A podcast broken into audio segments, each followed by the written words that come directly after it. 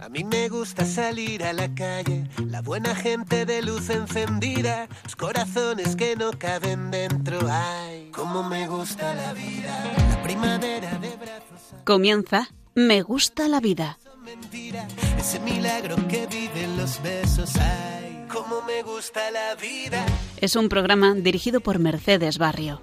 donde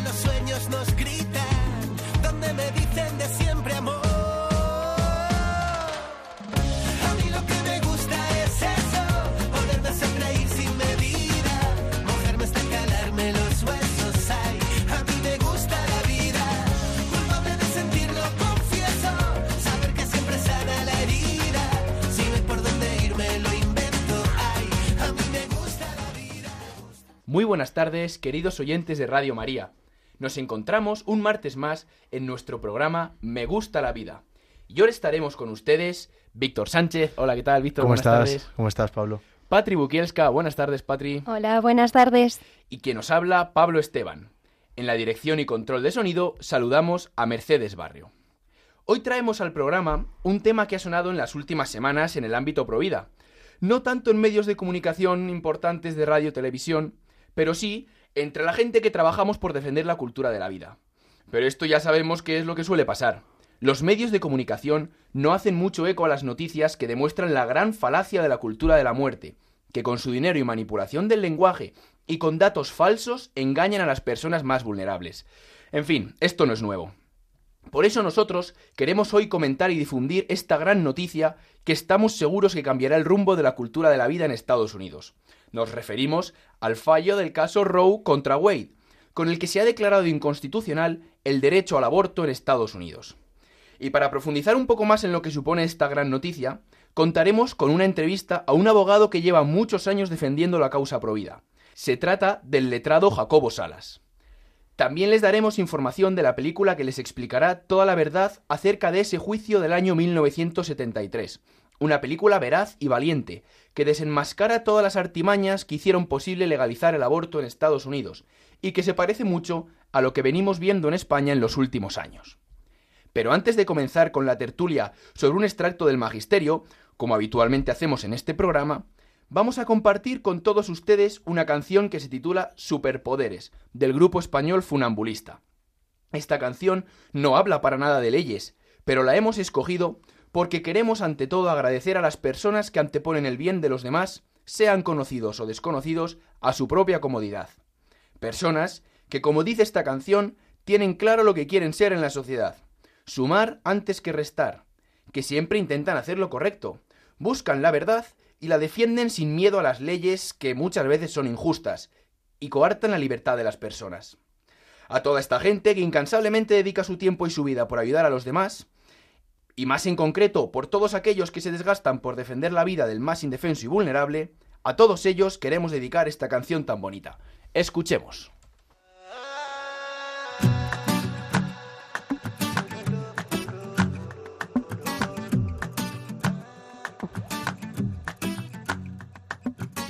Se pintaron de azul, decidieron volar y confundirse en el cielo, ser un rayo de luz, resbalar como lluvia en el suelo, intentar caminar como niños que no tienen miedo, ser la puesta de sol en los ojos de aquel marinero, dar la vuelta al reloj. Demostrar que soñar nunca cuesta dinero, apretar el botón, que las penas encuentren consuelo, reinventar el amor y quitarle el maldito veneno. Y buscar la verdad, aunque digan que pocos la vieron,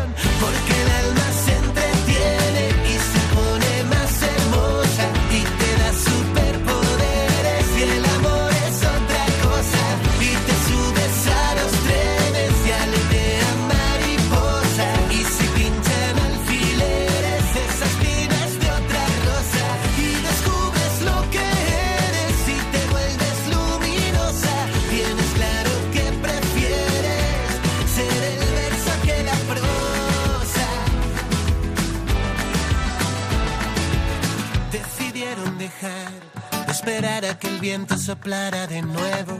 No dijeron quizá y en lugar de intentarlo lo hicieron con el barro en la piel y los ojos color caramelo.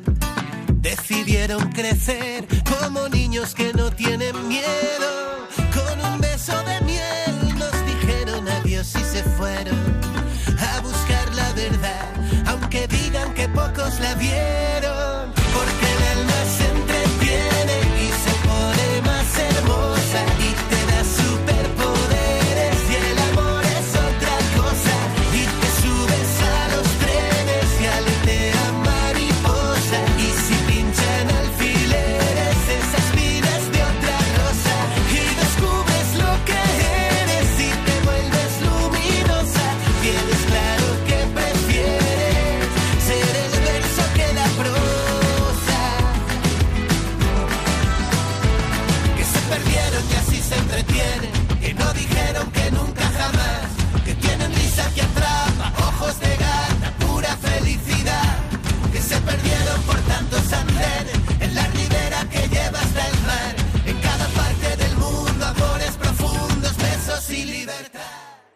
En esta sección del Magisterio vamos a comentar unos extractos de la introducción y primeros capítulos de la encíclica Veritatis Splendor, El esplendor de la verdad, del Papa San Juan Pablo II, publicada en agosto de 1993. Comenzamos. El esplendor de la, de la verdad brilla en todas las obras del Creador, y de modo particular en el hombre, creado a imagen y semejanza de Dios. Pues la verdad ilumina la inteligencia y modela la libertad del hombre, que de esta manera es ayudado a conocer y amar al Señor. Llamados a la salvación mediante la fe en Jesucristo, luz verdadera que ilumina a todo hombre, los hombres llegan a ser luz en el Señor e hijos de la luz, y se significan obedeciendo a la verdad. Mas esta obediencia no siempre es fácil, debido al misterioso pecado del principio, cometido por la instigación de Satanás, que es mentiroso y padre de la mentira. El hombre es tentado continuamente a apartar su mirada de Dios vivo y verdadero, y dirigirla a los ídolos, cambiando la verdad de Dios por la mentira. De esta manera, su capacidad para conocer la verdad queda ofuscada y debilitada, su voluntad para someterse a ella. Y así, abandonándose al relativismo y al escepticismo, busca una libertad ilusoria fuera de la verdad misma. Pero las tinieblas del error o del pecado no pueden eliminar totalmente en el hombre la luz de Dios creador. Por esto siempre permanece en lo, en lo más profundo de su corazón la nostalgia de la verdad absoluta y la sed de alcanzar la plenitud de su conocimiento. La prueba de modo elocuente la incansable búsqueda del hombre en todo campo o sector. La prueba, lo prueba aún más su búsqueda del sentido de la vida, el desarrollo de la ciencia y la técnica, testimonio espléndido de la capacidad de la inteligencia y de la tenacidad de los hombres. No exime a la humanidad de plantearse los interrogantes religiosos fundamentales, sino que más bien la estimula a afrontar las luchas más dolorosas y decisivas, como son las del corazón y las de la conciencia moral. Bueno, increíble, ¿eh? Me parece un texto espectacular. Yo quería empezar. eh, hablaba antes, o sea, en, el- en las primeras líneas, las primeras frases, hablaba algo sobre la relación entre la verdad y la libertad, ¿no? Yo quería empezar por ahí, pues me parece muy importante, ¿no? Todos sabemos esa frase de Jesucristo, en el Evangelio, la verdad os hará libres. Que, eh, lo que pasa que vivimos también, eh, lo sabemos todos, en una sociedad de la posverdad, hay gente que lo llama así, ¿no? Me parece que no hay una verdad, eh, que hay muchas, ¿no? Cada uno es su propio diosecillo y entonces, pues cada uno ve el mundo de la manera peculiar que le da sus capacidades y esa es su verdad, ¿no? Entonces parece como que tenemos que respetar todo, ¿no? Entonces yo quería hablar, o sea, hacer algún comentario sobre la libertad, ¿no? Hay unas, hay unas, hay unos puntos en el catecismo, que es esa joya tan, tan espectacular que tenemos los, los católicos, ¿no? Que hablan sobre la libertad como una capacidad que en, los hombres es finita, pero que si se orienta hacia el bien y al- a la búsqueda de la verdad, se va haciendo cada vez más eh, plena, ¿no? O sea, va adquiriendo todo su potencial. Entonces, yo creo que por ahí podemos empezar a tirar, sobre todo en las conversaciones con la gente que no tiene fe. Porque es verdad que ahora la libertad en muchos ámbitos se ve como un fin, ¿no? La libertad no es un fin, es un medio, ¿no? Pero es verdad que los hombres tenemos inherente esta, esta facultad que es la libertad, ¿no? De hecho es, o sea, Dios respeta tanto la libertad que por eso existe el infierno, por eso podemos llegar a condenarnos nosotros mismos. Pero es importante eso, ¿no? Porque yo creo que esto sí que capta mucho a las personas, o sea, elegir el mal nos esclaviza más, o sea, perdemos libertad, seguimos teniendo libertad, pero tenemos una libertad cada vez más corrompida, ¿no? Eso que dice Santo Tomás de Aquino, ¿no? Que la libertad es la capacidad de elegir el bien, ¿no? Cuanto más se elige el bien, en este caso más se adecua a la verdad, pues más libres somos, ¿no? Y todo el mundo quiere ser libre y feliz, ¿no? Por eso decía que es algo como muy atrayente también para, las, para la sociedad en la que vivimos, yo creo. Sí, y de hecho precisamente este análisis de la libertad es el que se tuvo, el que se tuvo en cuenta, esta, esta reflexión profunda sobre la libertad es uno de los argumentos principales que dieron lugar ahí, allá en el, en el año 1973 al, al, fallo, al juicio original del caso Roe, Roe contra Wade. Era precisamente esta reflexión sobre cómo el aborto era, era, formaba parte de la libertad de la mujer, de, bueno, en concreto de su intimidad, pero, pero cómo, cómo esta reflexión de la libertad fue la que dio, dio origen a este fallo del que vamos a hablar durante, durante este programa. Entonces, claro, dices, si tú analizas el aborto, es justo lo contrario a lo que tú comentabas, Víctor. Es, es precisamente esclavizar a la mujer, esclavizar al hombre también a, sus deseos, a sus impulsos, a, a, esa, a ese falso falsa, falsa autonomía, que es la, traducción moderna del término de libertad. Entonces, vemos como la libertad es tan poderosa que bien usada nos lleva al cielo, nos lleva a Dios, es, es la herramienta que tenemos los hombres para amar a Dios, y mal usada puede provocar que en un estado, en un país tan grande como los Estados Unidos, que además es referente de derechos, de democracia, de libertades para el mundo entero, una, una libertad malentendida dio lugar a que durante muchísimos años, aunque gracias a Dios este último, esta última sentencia del Tribunal Supremo lo ha revocado, dio lugar a que durante muchísimos años destruir una vida inocente en el vientre de su madre se convirtió en el máximo exponente de la libertad y el máximo referente de, de derechos humanos. Totalmente, ¿no? Otro aspecto que quería yo subrayar, ¿no? Decía esta, estas líneas que leíamos antes. Dice, debido a la instigación de Satanás, que es mentiroso y padre de la mentira, el hombre es tentado continuamente a apartar su mirada del Dios vivo y verdadero y dirigirla a los ídolos, cambiando la verdad de Dios por la mentira. ¿no? Me parece un resumen espectacular, ¿no? También si nos fijamos, o sea, el aborto también lo podemos mirar desde la perspectiva de una tentación, ¿no? O sea, no solo como algo eh, horroroso humanamente, sino también dándole como un aspecto espiritual, por lo que tú decías, ¿no? La autonomía del hombre, que es algo que hoy está muy de moda, ¿no? O sea, y precisamente yo eso creo que tiene mucho que ver con el pecado original, ¿no?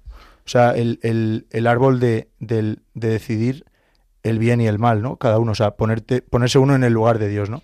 Y si nos fijamos eh, en las tentaciones del, del pecado original a Adán y a Eva y en las que hace Satanás a Jesús y en las que nos hace a nosotros, siempre hay mentira. O sea, él modifica algunas palabras de manera que parezcan un bien, porque siempre el hombre busca un bien, aunque, aunque esté muy oculto, siempre tiende al bien, y entonces nos la lía. Nos tuerce las palabras de manera que caigamos ahí. Por eso yo siempre trato de hacer mucho hincapié en que no nos la pueden colar por las palabras.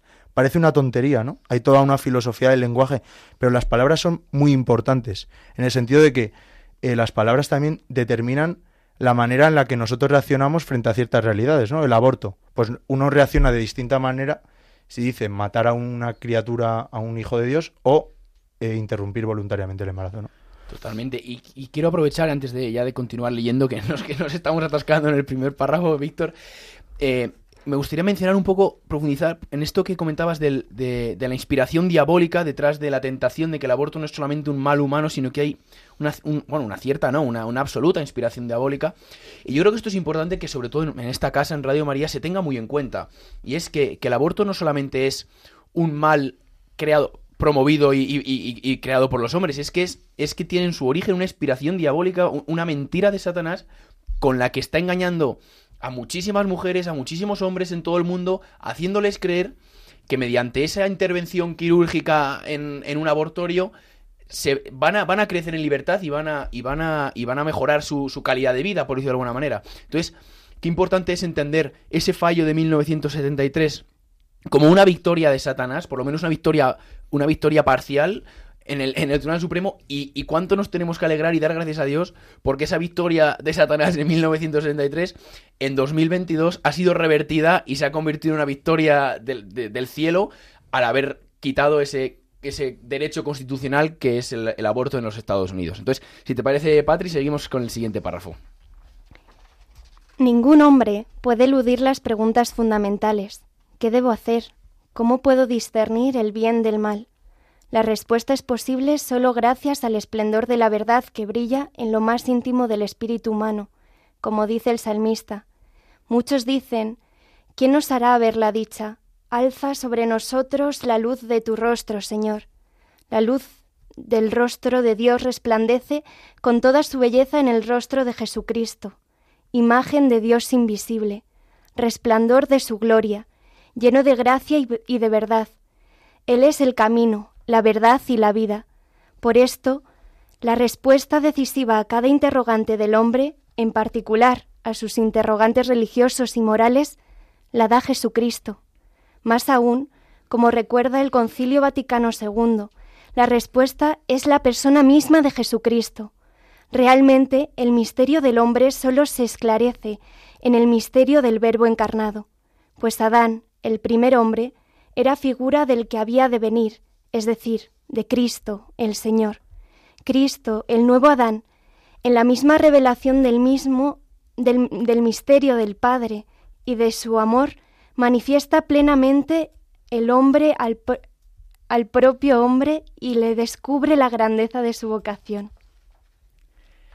La verdad es que una parece, parece cuando, cuando comentamos en esta sección textos de San Juan Pablo II es, es, es, es, muy es gracioso lo que sucede porque nos quedamos atascados en el primer párrafo porque el primer párrafo siempre es tan interesante, pero es que pasamos al segundo que supera el párrafo anterior y vamos entrando así en un, en un, en un, en un círculo en el que nunca, nunca acabamos. Pero es que de verdad que ojalá se leyera más en el mundo la doctrina y, y, los textos de San Juan Pablo II porque, porque, vamos, todo cambiaría muchísimo. A mí me gustaría señalar las dos preguntas fundamentales que, que muestra que, que, sobre las que reflexiona San Juan Pablo II en este párrafo, que son ¿qué debo hacer y cómo puedo discernir el bien del mal?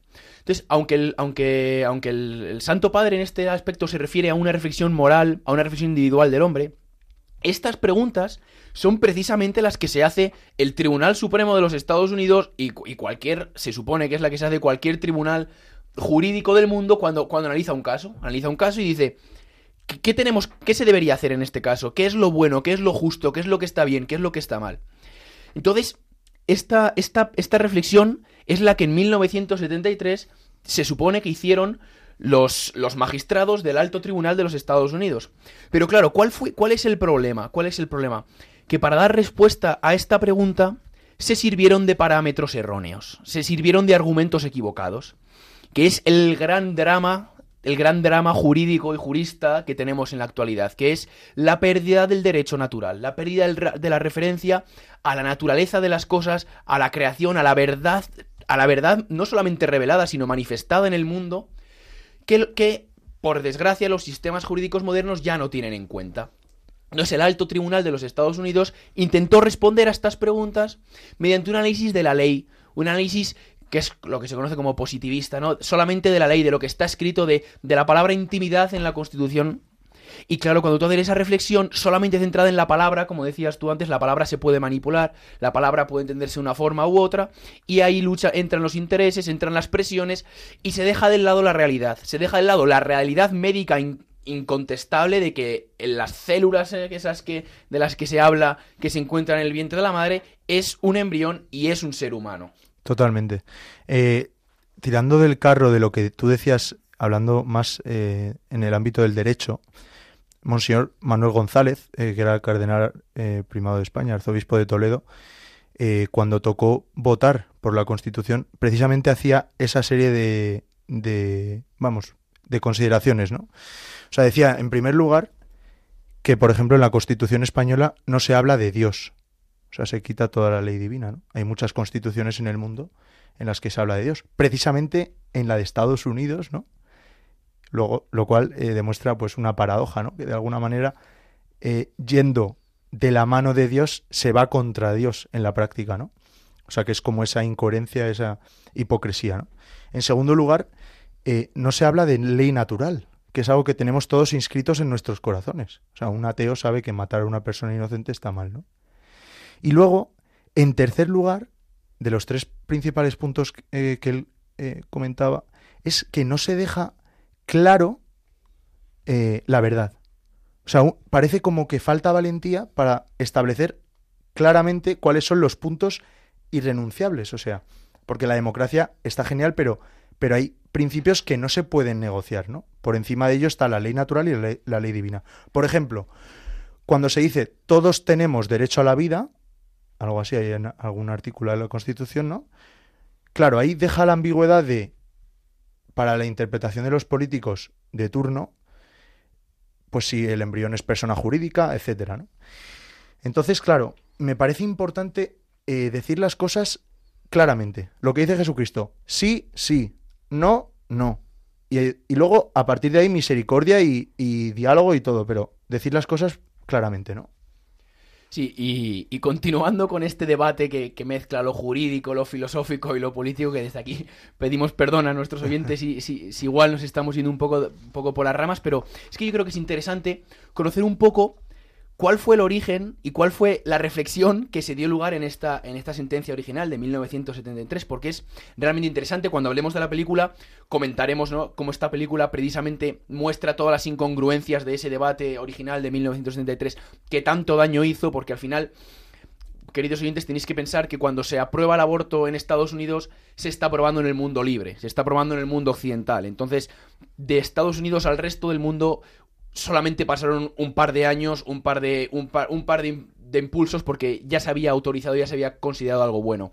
Pero lo interesante de esto es, para que veáis también una, para que, una, una prueba más de esto que comentamos visto de la manipulación del lenguaje, como en 1963 el aborto se aprueba porque se considera parte del derecho a la intimidad de la mujer. De la intimidad, que eso sí que pone en la Constitución de los Estados Unidos, el derecho a la intimidad de la mujer no pone en ningún sitio los padres de la Constitución en, el, siglo XVIII, ninguno puso en ningún sitio las mujeres tendrán derecho al aborto, no, pero ponía que los hombres tienen derecho y que el Estado le respete su intimidad. Entonces, en esta intimidad, el alto tribunal consideró que se encontraba el aborto. Ya veis, una, relación cuanto menos peregrina. Entonces, esto, esto es fundamental que lo entendamos, ¿no? Que, que, que el debate jurídico, que el debate filosófico, los cristianos tenemos que conseguir meter allí en ese debate el derecho natural, esas verdades incontestables de las que tú de las que tú de las que tú hablabas, Víctor, y que y que esas verdades tenemos que conseguir aceptarlas y demostrarlas, por eso es que son demostrables, son, son, son, la verdad, la realidad, la creación creada por Dios y que tenemos que traer de vuelta a nuestros debates filosóficos y jurídicos. Pues si os parece, seguimos con un nuevo párrafo de, de la encíclica Veritatis Splendor del Papa San Juan Pablo II. Jesucristo, luz de los pueblos, ilumina el rostro de su Iglesia, la cual es enviada por Él para anunciar el Evangelio a toda criatura. Así la Iglesia, pueblo de Dios en medio de las naciones, mientras mira atentamente a los nuevos desafíos de la historia y a los esfuerzos que los hombres realizan en la búsqueda del sentido de la vida, ofrece a todos la respuesta que brota de la verdad de Jesucristo y de su Evangelio.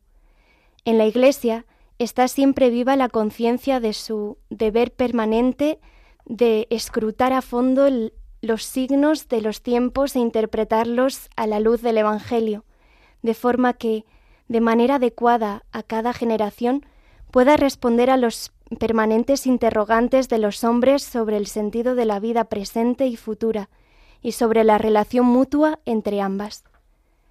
Conoceréis la verdad y la verdad os hará libres.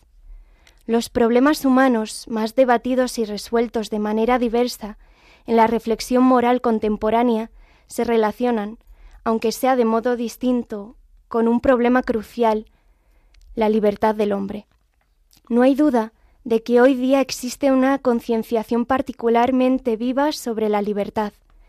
Los hombres de nuestro tiempo tienen una conciencia cada vez mayor de la dignidad de la persona humana, como constata, como constataba ya la Declaración Conciliar Dignitatis Humanae sobre la libertad religiosa. Madre mía, qué forma de terminar. San Juan Pablo II por todo lo alto. Y, a mí me gustaría señalar en este, en este último comentario lo que, lo que comenta su santidad del deber permanente de la Iglesia de escrutar a fondo los signos de los tiempos, interpretarlos a la luz del Evangelio. Es lo que, lo que históricamente se ha llamado la denuncia profética de la Iglesia. Es decir, esa capacidad de mirar más allá de las circunstancias actuales y de con toda la sabiduría, con todo el conocimiento acumulado, con toda la tradición, con la luz del Espíritu Santo, comentar y sacar a la luz la verdad más allá de las circunstancias del día. Totalmente. Y yo como mensaje también, para poner eh, colofón final a esta magnífica eh, tertulia que hemos tenido, me gustaría hacer una analogía tremenda, ¿no? Porque me parece que esto, o sea, esto que acaba de pasar en Estados Unidos es un es como un guiño que nos ha hecho Dios, ¿no? A, los que somos pro vida, ¿no? Eh, porque demuestra que hay esperanza, ¿no? Que, que al final de todo, pues, pues triunfa el bien, ¿no?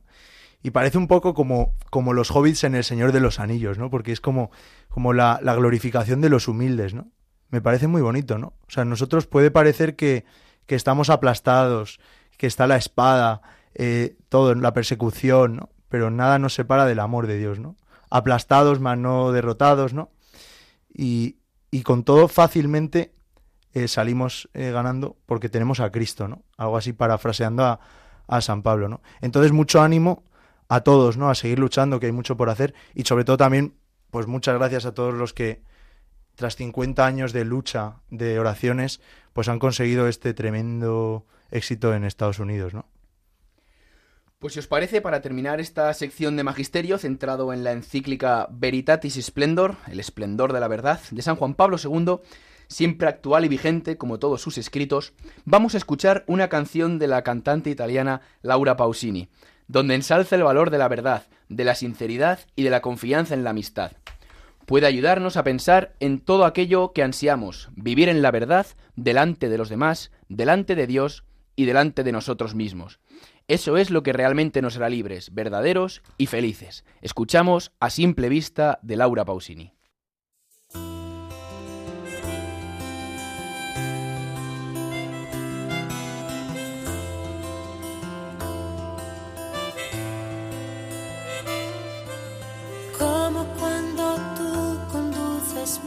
Duermo yo, pues confío que estarás despierta.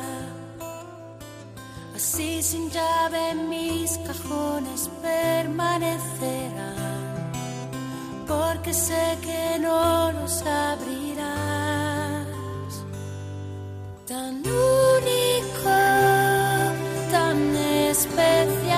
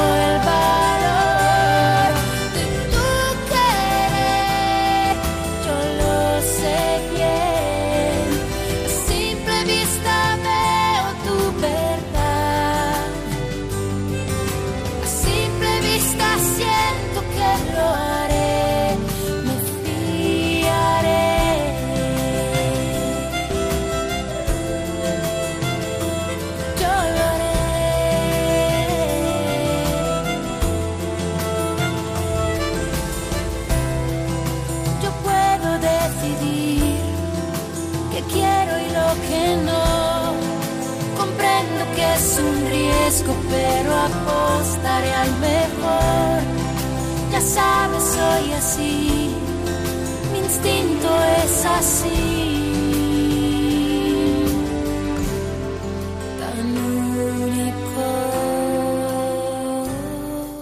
Y aquí seguimos en Radio María en el programa Me gusta la vida, con Víctor Sánchez, Patri Bukielska, quien les habla, Pablo Esteban, y en dirección Mercedes Barrio.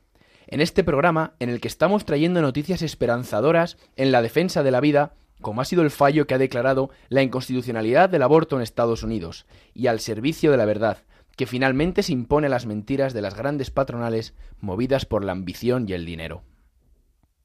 Y en la sección de entrevistas de hoy, tenemos la suerte de tener con nosotros por vía telefónica a don Jacobo de Salas, que es, como él se define, jurista, pero porque es muy humilde y no quiere decir que en realidad es real académico de la Academia de Jurisprudencia de España, abogado con muchísimos años de experiencia en la Comunidad de Madrid y un experto en el tema del que hemos estado hablando esta tarde. Entonces, muy buenas tardes, Jacobo, y muchas gracias por estar aquí con nosotros. Hola, buenas tardes. ¿Qué tal? Eh, en, en es- en este programa del día de hoy hemos estado hablando un poco de- del fallo del Tribunal Constitucional de Estados Unidos de, de que de alguna manera declaraba la improcedencia y la constitucionalidad del, del- del anterior fallo de Roe vs. Wade de 1973. Entonces, como esto al final es una casa en la que hablamos de, de muchos temas y no todos estamos tan puestos en, en- en un poco en temas jurídicos, ¿podéis hacernos un poco un resumen del- de este fallo y lo que supone para la lucha y la cultura de la vida? Sí, a ver, este fallo es un fallo extraordinario. En lo positivo, a pesar de algunas características técnicas que a lo mejor a, los que somos pro vida, pues nos sorprenden un poquito, ¿no? Pero para hablar de Dobbs versus Jackson, que es esta sentencia de ahora, no podemos hablar de Dobbs versus Jackson sin hablar de Roe versus Wade, ¿vale? ¿Qué hizo Roe versus Wade en el 73? Lo que hizo en el 73 fue declarar el aborto como derecho constitucional. Y, y fue realmente un escándalo técnico jurídico en Estados Unidos, porque alguien llegó, o sea, la gente llegó y dijo, oiga, pues yo me leo la Constitución de los Estados Unidos, me leo las enmiendas constitucionales y tengo un problema, que no lo veo. Y efectivamente, no aparece, claro, lógicamente. Porque lo que se hizo para declarar el aborto derecho constitucional fue decir, no, oiga, el aborto en realidad es una derivada, agárrense, del derecho a la intimidad. Y entonces, considerando el aborto, agárrense, una derivada del derecho a la intimidad, se declaró constitucional. Que el aborto fuera un derecho constitucional significaba que los estados, la capacidad que tenían para legislar en la materia era muy reducida. ¿Por qué? Porque era un derecho constitucional. No se podía eliminar y no se podía reducir sustancialmente. ¿Qué es entonces, una vez que conocemos dónde estaban, dónde estábamos antes, qué es lo que ocurre ahora con Dobbs versus Jackson? Pues que el Tribunal Supremo, en una sentencia demoledora, ha dicho que el aborto no es un derecho constitucional. No ha dicho que sea ilegal, no ha dicho que sea inconstitucional, no. Ha dicho que no es un derecho constitucional. Y claro, si no es un derecho constitucional, ¿qué es lo que ocurre? Que los estados de los Estados Unidos, que hay 50 estados y un estado libre asociado, ya pueden regular con todas las restricciones que quieran en la materia, restricciones que antes no tenían. Qué, interesante. O sea que, para, para ver si lo he entendido bien, se supone que ahora los estados quizá que tengan eh, poblaciones más conservadoras o, o que así lo quiera su población van a poder e- reducir e incluso eliminar el, el aborto en, en- Claro, en Estados eh, Unidos. A mí no, no, no me gusta hablar de conservadores porque yo creo que el, el, el- el Provida se puede ser conservador y progresista. No, No, o sea, totalmente. y de hecho, ah, la mayoría de los estados ah, están dictando, han dictado o están dictando leyes restringiendo, endureciendo la posibilidad del aborto. De hecho, es que había leyes, estas, cosas que pasan en el mundo anglosajón, ¿no? Sí. Ah, había leyes que estaban puestas con, am, con, digamos, con una condición suspensiva, diciendo, oiga, y si finalmente se, se dice que el aborto no es un derecho constitucional, esta ley restrictiva entra automáticamente en vigor. Wow. Entonces, en realidad, ah, esta ley, para una mentalidad continental es una, esta sentencia, perdón, es una sentencia restrictiva. Oiga, es que permite el aborto. Dice, es verdad. De hecho, la sentencia lo que dice Dobbs versus Jackson es que, oiga, esto quien lo tiene que regular, esto es una materia que no está en la Constitución. Vale.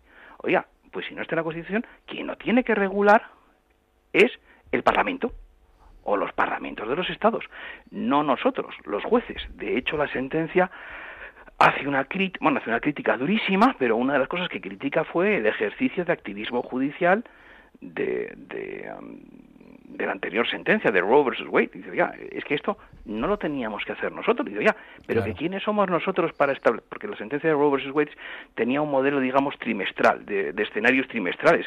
Oiga, que quiénes somos nosotros como jueces para decir que en el primer trimestre el aborto es prácticamente libre, en el segundo pues casi también, y ya en el tercero restricciones. Ya, esto quien lo tiene que decidir es el Parlamento, o sea, los estados, democráticamente.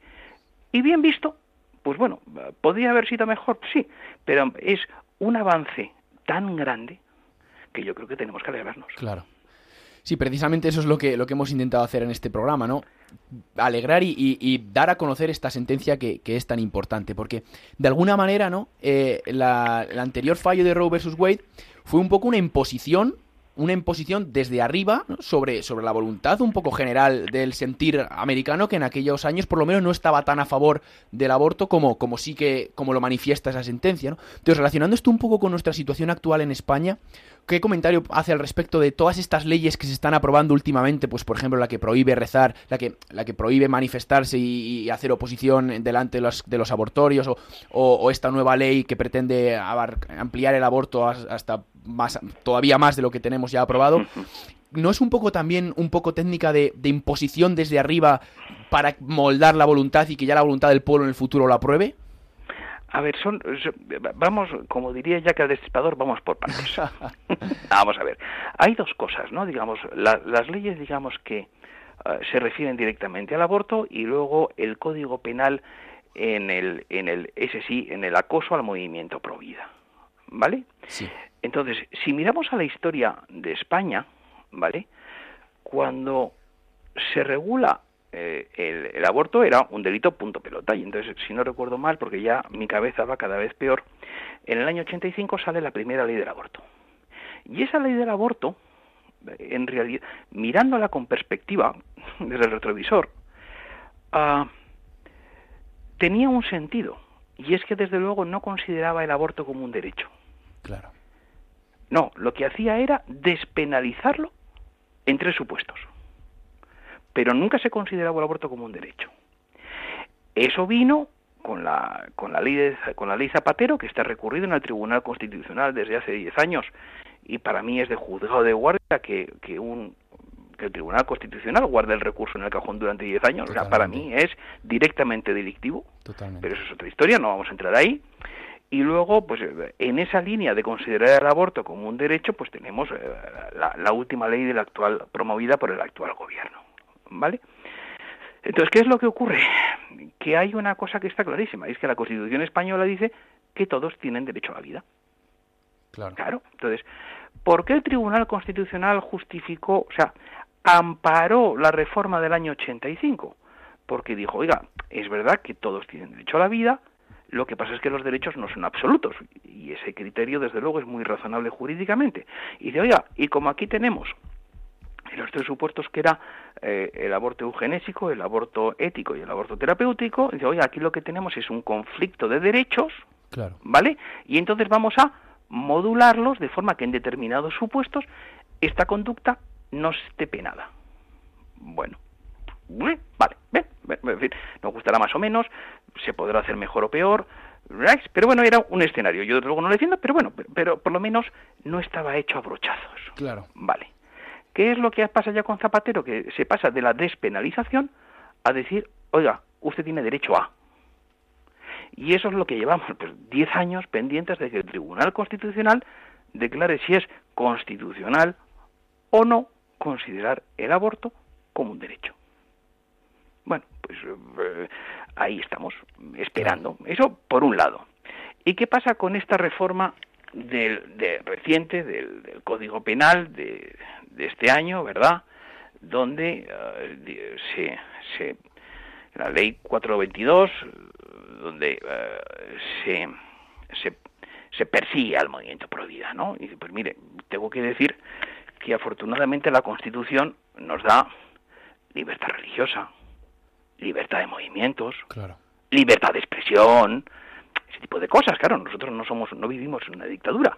Entonces, claro, a mí no me pueden castigar penalmente por yo de repente llego a un sitio que da la casualidad de que se enfrente a un abortorio y me pongo a rezar. A mí claro. no me pueden condenar penalmente por eso. Claro. Oiga, a mí no me pueden condenar penalmente por yo estoy eh, soy un rescatador y, y, veo que va alguien una una mujer y se acerca al abortorio y yo me acerco con respeto y diría más y amor y le digo mire si va a abortar que sepa que tiene más opciones. Claro. y que sepa que aquí le podemos ayudar. Qué es lo que pasa eso no es un delito. ¿Qué es lo que pena el Código Esta reforma del Código Penal, el 172 cuáter. Dice, oiga, el que para obstaculizar el ejercicio del derecho a la interrupción voluntaria del embarazo, proyecto de, o sea, como el Tribunal Constitucional sí, sí. se cargue el aborto como derecho, se cargará indirectamente ese artículo. Dice, acosar a una mujer mediante actos molestos, ofensivos, intimidatorios o coactivos, cualquiera que haya visto a un rescatador sabe que lo último que hace es A, acosar, y muchísimo menos hacer actos molestos, ofensivos, intimidatorios o coactivos. Claro. Entonces, ¿ha cambiado algo la reforma del Código Penal? Nada. Estamos como antes. Entonces, ¿qué es lo que pasa? Que esto ha servido para meter miedo al movimiento pro vida. Punto, ya está. Claro. Que es quizá el objetivo que se pretendía con la, con la, con la promulgación de esta, de esta reforma. Claro, efectivamente. Es que pasa una cosa muy curiosa, ¿no? Porque igual que hay la, la, película esta del grito silencioso que se acaba de estrenar es muy simpática porque explica cómo se cocina la sentencia de Roe versus Wade, ¿vale? Es decir, cómo se mienten las estadísticas y todo ese tipo de cosas. Eh, esta, la exposición de motivos de la nueva ley es muy simpática porque dice que esta ley viene como consecuencia de la petición de los abortorios, ¿vale? Porque dicen, pues que el, eh, lo dice la exposición de motivos, ¿eh? El 89% de las mujeres que acudieron a abortar se habían sentido acosadas y un 66% amenazadas. Eso dice la exposición de motivos de la ley. Bueno, pues tengo un problema. Y es que en España se hacen al año, se perpetran 90 números redondos, 90.000 abortos al año, ¿vale? Si un 89% de esas mujeres que lamentablemente abortaron se hubieran sentido acosadas o un 66% amenazadas, eso quiere decir que las cárceles estarían repletos Totalmente. de rescatadores porque habrían sido condenados previamente por coacciones, porque el tipo, el tipo, penal de la, o sea, la reforma lo que hace es crear un tipo especial de las coacciones, pero las coacciones ya, ya existían en el código, existe el código penal, o sea, desde la noche de los tiempos. Entonces, ¿esto qué es? Es un sagaz ejercicio de, de, de, de marketing disuasivo, en mi respetuosa opinión, para mm, frenar al movimiento pro vida rescatador. Claro. Y igualmente tampoco tampoco hay tantos rescatadores en España como para conseguir que 66.000 claro. mujeres se sientan acosadas. O sea, sí, yo conozco a tres claro. o cuatro en Madrid, sí. no, no, claro, sé, no, no, como que, estén todos en Andalucía o por ahí. Claro, entonces, bueno, eh, es que es una cosa de hecho muy simpática, ¿no? Ver, ver que siempre la defensa del aborto siempre se basa en la mentira. Y de hecho, de nuevo, es muy simpático, dice, porque recientemente el Tribunal Supremo acaba de acaba de condenar en la sala de civil acaba de declarar engañosa una publicidad que decía que, que el aborto no tiene eh, efectos secundarios no tiene consecuencias. Y, y, se ha considerado esa publicidad engañosa. Es, es curioso porque la defensa del aborto siempre va en términos generales de la mano de la mentira. Es muy curioso es una cosa para estudiar claro pero yo creo que un poco precisamente los, los, los, que crean estas campañas publicitarias o, o, fabrican estas, estos, estas exposiciones de motivos, de alguna manera, saben que, que el derecho, los tribunales van mucho más despacio que el resto de la sociedad. Entonces, ahora mismo ha salido este fallo del Tribunal, del tribunal Supremo que, que, condena a, esta publicidad engañosa, pero esa publicidad ya ha surtido su efecto y ya, y ya ha tenido ese impacto, ¿no? Entonces, quizá precisamente, o, por ejemplo, algo similar ocurrió también en Estados Unidos con esta sentencia de Roe vs. Wade. Ahora que se conoce todas las mentiras, toda la manipulación que hubo detrás de esa, como, como bien cuenta la película El Grito Silencioso que, que mencionaba usted antes. Pero claro, el daño el daño ya está hecho, ¿no? Y es verdad que gracias a Dios hemos conseguido revertir un poco en Estados Unidos esta situación y que pues con estas sentencias en España parece que damos pasos en la dirección correcta, pero de alguna manera este daño ya está hecho, ¿no? Entonces, ¿qué se puede hacer para, para prevenir este daño que, que, aunque luego el derecho pueda, pueda, pueda luchar contra él? Eh, a ver, eh, nosotros, yo lo digo siempre en todos los ámbitos de la vida, ¿no? Nosotros, España, va 30, 40 años por detrás de Estados Unidos en el tiempo. Entonces, lo que les pasa allí acaba ocurriendo aquí 30 o 40 años después. Una cosa, o sea, no se entiende realmente uh, Dobbs versus Jackson, la nueva sentencia, sin dos factores uh, sociales, o sin un factor social y sin un factor científico. El factor social número uno es, para entendernos, la guerra cultural que dio el movimiento pro vida. Es decir, en Estados Unidos Roe versus Wade, desde el punto de vista jurídico, ya lo de. O sea, se, ha necesitado cuarenta y pico años para cambiarlo. ¿Vale? Entonces dejó cerrado el debate jurídico. ¿Y a qué se dedicó todo el movimiento pro vida? No se dedicó al conflicto jurídico. Se dedicó a explicar en qué consistía el aborto. Y a dar soluciones, dar alternativas al aborto. ¿Vale? ¿Cuál es el factor técnico que además ha ayudado a los pro vida? Los escáneres ver al niño en el vientre de la madre. Claro. Las ecografías. Porque claro, no es lo mismo hacer una cosa que no se puede ver en un quirófano, donde la mujer está anestesiada, no se ve nada, y ya está, pues, ¿ven? a que tú vayas y de repente veas, una mujer vaya embarazada y vea al niño en su vientre vivo, moviéndose. Entonces, eh, la ayuda que la técnica aquí ha dado al movimiento pro vida es increíble. Estados Unidos. Bueno, ¿y en España? Pues en España lo que tenemos la ventaja de que la técnica mm, sigue ayudándonos igual, es decir, ya nadie puede, o sea, nadie en su sano juicio, nadie en su sano juicio puede decir que un niño en el vientre de su madre no es un ser humano. Nadie. El ADN también ayuda mucho, porque es que llegaban a explicarnos, ¿no? Que, que es que el niño lo que era era parte del organismo de la mujer y si la mujer decía amputarse ese organismo, ese, ese, ese órgano, yo, pues yo con mi cuerpo hago lo que quiera. Claro, luego resulta que el ADN, no, oiga, es que esto no es suyo, esto es, un ser vivo, un ser humano distinto a usted. ¿Vale? Entonces, de nuevo, la técnica ha venido en nuestro favor. Pero lo que hace falta ahora es no tanto en la lucha jurídica, que también en España, sino el movimiento social. Es decir, explicar en qué consiste el aborto, que es matar a un niño en el vientre de su madre, pero sobre todo, lo más importante. Oiga, y eso los americanos lo hacen muy bien y en España se está empezando a hacer muy bien. Oiga, hay que dar alternativas. O sea, no, no me diga que esto está mal, que ya lo sé, fenomenal. Oiga, deme alternativas. Y las alternativas son desde, oiga, hagamos que dar los niños en adopción sea fácil.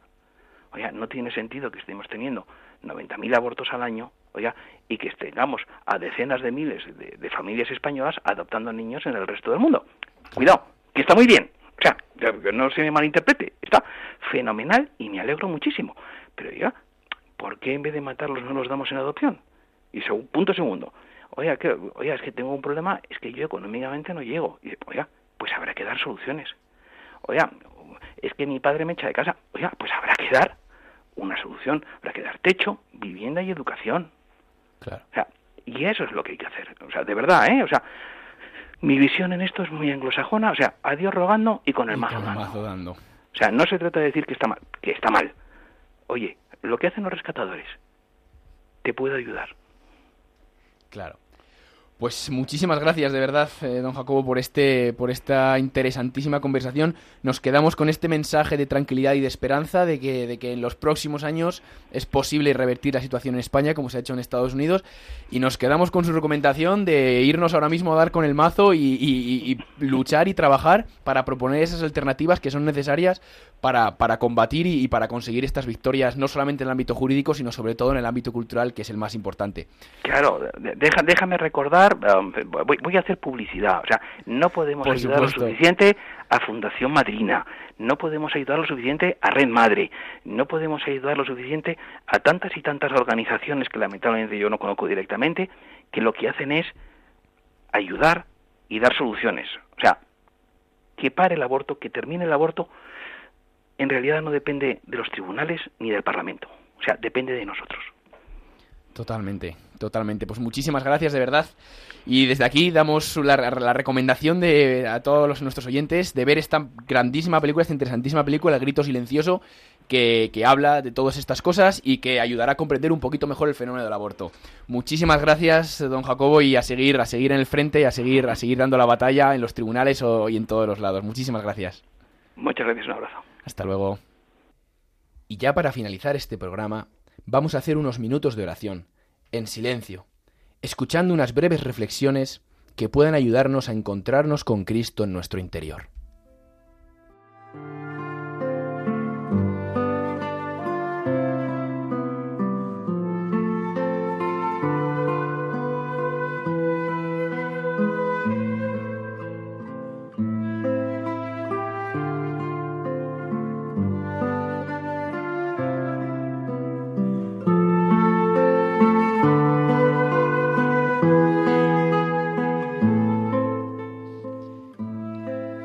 Señor Jesús, la verdad nos hará libres, libres para amar.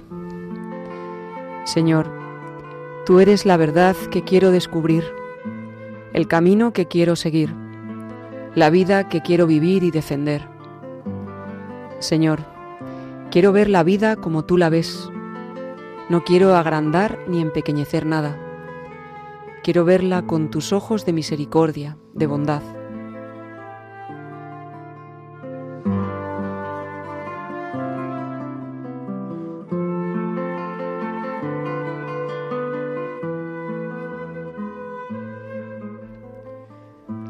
A veces veo la verdad en mi interior, las obras de bien que debo realizar, pero no hago ese bien que veo, sino el mal que me lleva a la desilusión, al engaño. Señor, no hay nada de lo mío que escape de tu mirada bondadosa. Me sondeas y me conoces, y esa es mi seguridad, porque sé de quién me he fiado. Señor, te pido que no me dejes, te pido que no dejes de mostrarme la verdad en mi interior, la verdad de lo que me rodea, la verdad que tú pones en mi corazón para juzgar con rectitud. Dame tu gracia y tu espíritu para elegir siempre lo verdadero, lo bueno, no lo cómodo o lo fácil o lo egoísta. Nos hiciste para amar. Nuestro corazón solo estará bien, con paz y con sosiego, cuando descansemos en tu verdad, en el orden que tú has impuesto en nuestro mundo, para que todos seamos felices contigo.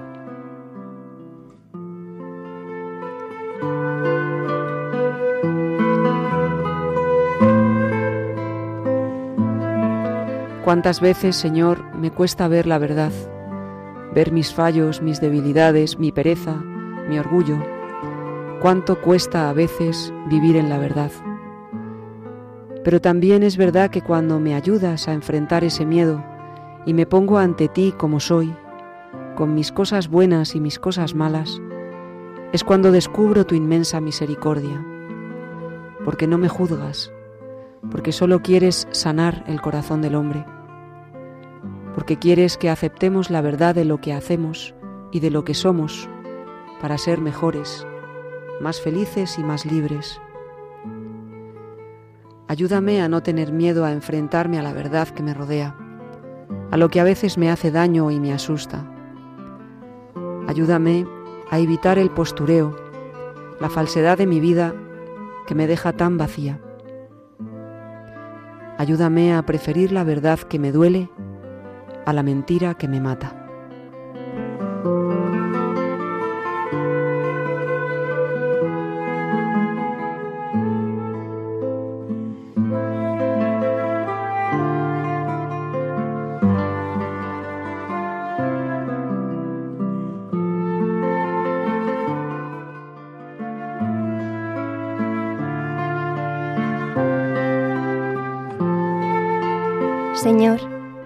Te damos gracias por la abolición del derecho al aborto que se ha dado hace poco en Estados Unidos, lo que ha generado que muchos estados estén restringiendo el aborto como primer paso para su abolición. También te damos gracias porque en nuestro país también ha habido fallos a favor de la causa provida, defendiendo a las mujeres de información engañosa y parcial sobre la realidad del aborto. También te damos gracias por algunos políticos que con valentía dan un paso al frente para defender la cultura de la vida, por todos los que tienen la obligación de hacer o de rogar. Esas leyes te seguimos pidiendo, suplicando, que generen leyes que permitan que se establezca tu reino, un reino de justicia, de paz, en beneficio de todos.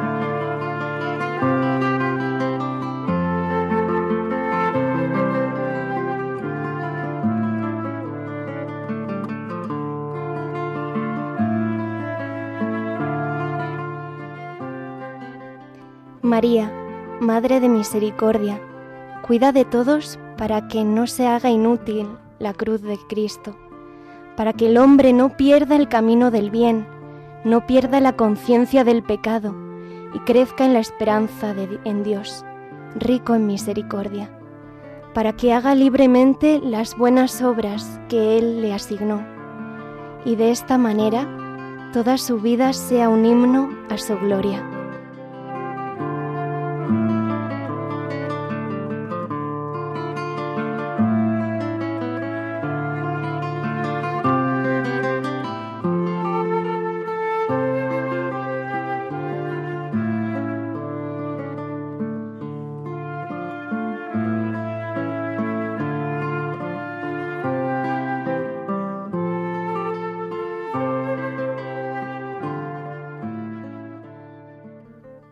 Pues queridos oyentes de Radio María, aquí terminamos este programa sobre la verdad que se impone ante la cultura de la muerte y la mentira, y las esperanzadoras victorias que poco a poco se van consiguiendo frente al aborto en diferentes partes del mundo. Damos las gracias al letrado Jacobo Salas por su disponibilidad y claridad en la argumentación, y a todos los que semana tras semana hacen posible este programa. Ponemos a su disposición para comunicarse con la dirección de este programa Me Gusta la Vida un correo electrónico que es me gusta la vida arroba radiomaria.es. Me gusta la vida. También pueden contactar con nosotros mediante las redes sociales o bien por correo postal dirigido a nuestro programa Radio María, Paseo Lanceros número 2, 28024, Madrid. Y les recordamos que pueden volver a escuchar el programa o recomendarlo a algún conocido a través del podcast de la página web www.radiomaria.es o pedirlo en CD para recibirlo en casa. Nos despedimos hasta el próximo programa que será Dios mediante dentro de 15 días, el 18 de octubre, festividad de San Lucas. Muchas gracias, buenas tardes y hasta pronto.